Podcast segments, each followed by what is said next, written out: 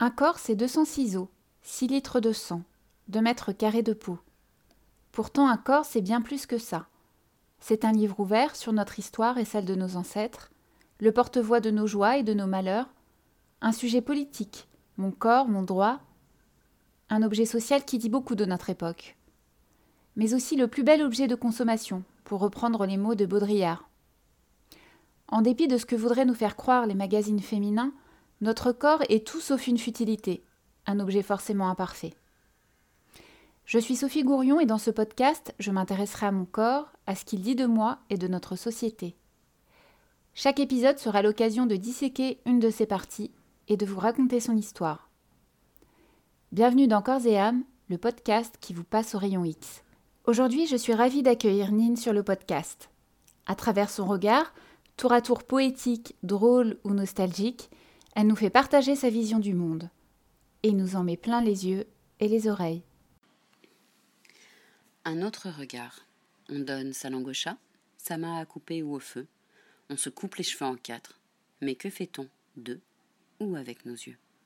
On les célèbre et ils sont célèbres. T'as de beaux yeux, tu sais. Phrase ô combien commune. Et en même temps, tellement utilisée et impérissable. Avec chacune son gabin, le charme et la gouaille souvent en moins. Ou alors le mystère de la phrase gentil n'a qu'un œil. Qui pour moi, quand j'étais petite, voulait dire méfie-toi des gens trop gentils, mais qui selon l'Académie signifie que les personnes qui sont trop gentilles ne sont pas capables de voir les défauts des autres. Elles ne voient que leurs qualités. Ne voyant qu'à moitié, on ne leur attribue qu'un œil. Mon œil, oui. Et puis, si je m'arrête un peu sur l'œil, c'est marrant, un œil, des œils. Moi j'aime bien. Mais on dit des yeux. On passe du O, E dans l'eau, au Y avec un X à la fin. Jackpot au Scrabble, histoire d'en mettre plein les yeux aux autres joueurs. Mais finalement, quoi de plus personnel que des yeux? Un regard Un battement de cils Toute une palette de couleurs qui vire en fonction des humeurs, en fonction de la génétique, du bleu au noir intense des yeux de biche ou en amande, des yeux revolver, aux yeux qui ont au fond d'eux quelque chose qui fait mal, qui fait mal. Les yeux et le regard, comment dissocier les deux? Notre regard n'existe qu'à travers les yeux des autres.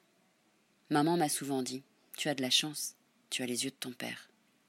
Je me suis souvent demandé si ça me faisait voir les choses comme lui il les aurait vues. J'ai toujours pas la réponse. Mais j'aime bien l'idée.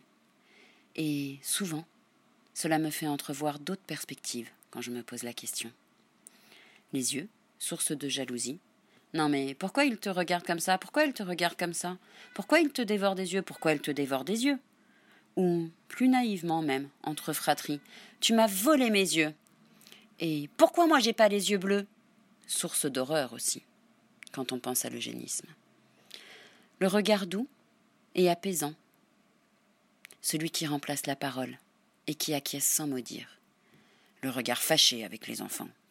Hum, d'ailleurs, ils disent Maman, elle n'a pas besoin de crier. Quand elle nous regarde, ça nous suffit.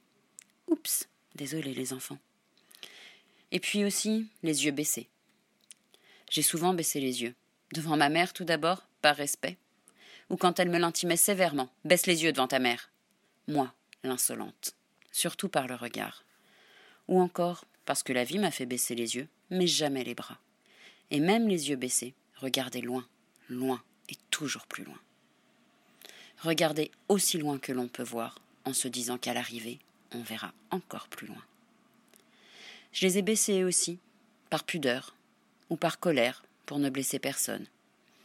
J'ai toujours pensé que les yeux ne mentaient pas, ne trahissaient pas. La voix, oui, les gestes aussi. C'est bien plus dur pour le regard. J'ai eu les yeux grands ouverts, ébahi par la vie.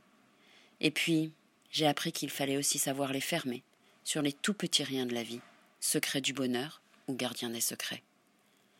Les yeux sont une fenêtre ouverte sur les émotions, sur le cœur. Ils brillent de mille feux au moindre bonheur et s'éteignent avec les chagrins et les douleurs. Ils clignotent parfois, poussière dans l'œil ou charme désuet. Ils sont joueurs et on joue d'eux.